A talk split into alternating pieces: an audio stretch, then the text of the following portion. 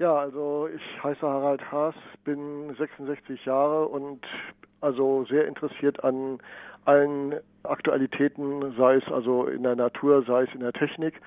Und auf den Flügen sieht man ja oft auf den Bordmonitoren so verschiedene Daten angegeben, also Flugdauer, Flughöhe, Geschwindigkeit, Geoposition, Ankunftszeit und so weiter und so weiter.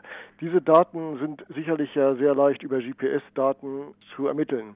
Aber was mich wundert, man zeigt dort auch an, welche Windgeschwindigkeiten herrschen. Und da frage ich mich, wenn jetzt so ein Flieger mit 900 Kilometern in 10 Kilometer Höhe rumfliegt, wie kann ich dann ermitteln, ob ich jetzt meinetwegen 20 Kilometer Rückenwind habe oder 40 Kilometer Gegenwind?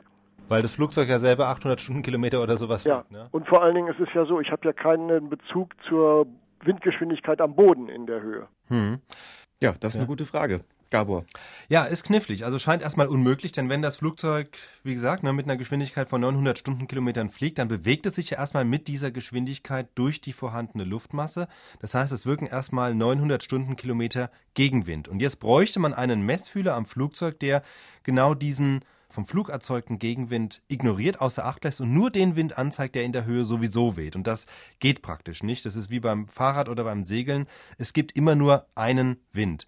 Also das, was man beim Segeln zum Beispiel spürt oder beim Radfahren, ist immer die Summe aus dem sogenannten wahren Wind, also der Bewegung der Luftmassen über den Boden, der wirklich weht, und dem Fahrtwind, der entsteht, wenn wir uns selber relativ zu dieser Luft bewegen. Diese Summe, das ist das, was man im Endeffekt spürt. Die Segler nennen das den scheinbaren Wind. Und das gilt natürlich auch für jeden Messfühler, den man anbringen kann am Flugzeug. Also der kann immer nur den scheinbaren Wind messen. Das wären beim Flugzeug eben jetzt zum Beispiel 900 Stundenkilometer. Trotzdem, da hat Herr Haas recht, bekommt man im Flugzeug zum Beispiel mitgeteilt, wir befliegen in einer Höhe von 10.000 Metern und es weht ein Wind von 50 Stundenkilometern. Dieser Wert, der lässt sich aber nur eben über Umwege kompliziert errechnen. Und zwar, indem man genau umgekehrt vorgeht. Also die Überlegung ist, was man messen kann, ist erstmal der scheinbare Wind. Dazu sind an der Flugzeugnase verschiedene Rohre angebracht mit Messfühlern am Ende, sogenannte Staudruckrohre. Die messen den Druck, der beim Fliegen auf das Flugzeug wirkt. Und über diesen Druck messe ich somit auch die Kraft des scheinbaren Windes. Also das, was man sozusagen spüren würde, wenn man jetzt das, die Hand aus dem Flugzeug halten würde. Wenn ich jetzt aber den wahren Wind, der in der Höhe weht, herausbekommen möchte, dann muss ich von diesem scheinbaren Wind den Flugwind wieder abziehen. Also der Flugwind wiederum, der entspricht logischerweise genau der Fluggeschwindigkeit. Ich fliege also zum Beispiel mit 900 Stundenkilometern und wenn sonst kein Wind wehen würde, würde ich einen Gegenwind von 900 Stundenkilometern spüren. Jetzt weht aber ein Wind, den will ich ausrechnen, also ziehe ich von dem scheinbaren Wind, den die Messfühler am Flugzeug messen, die Fluggeschwindigkeit ab. So, woher weiß jetzt der Bordcomputer aber überhaupt, wie schnell das Flugzeug fliegt?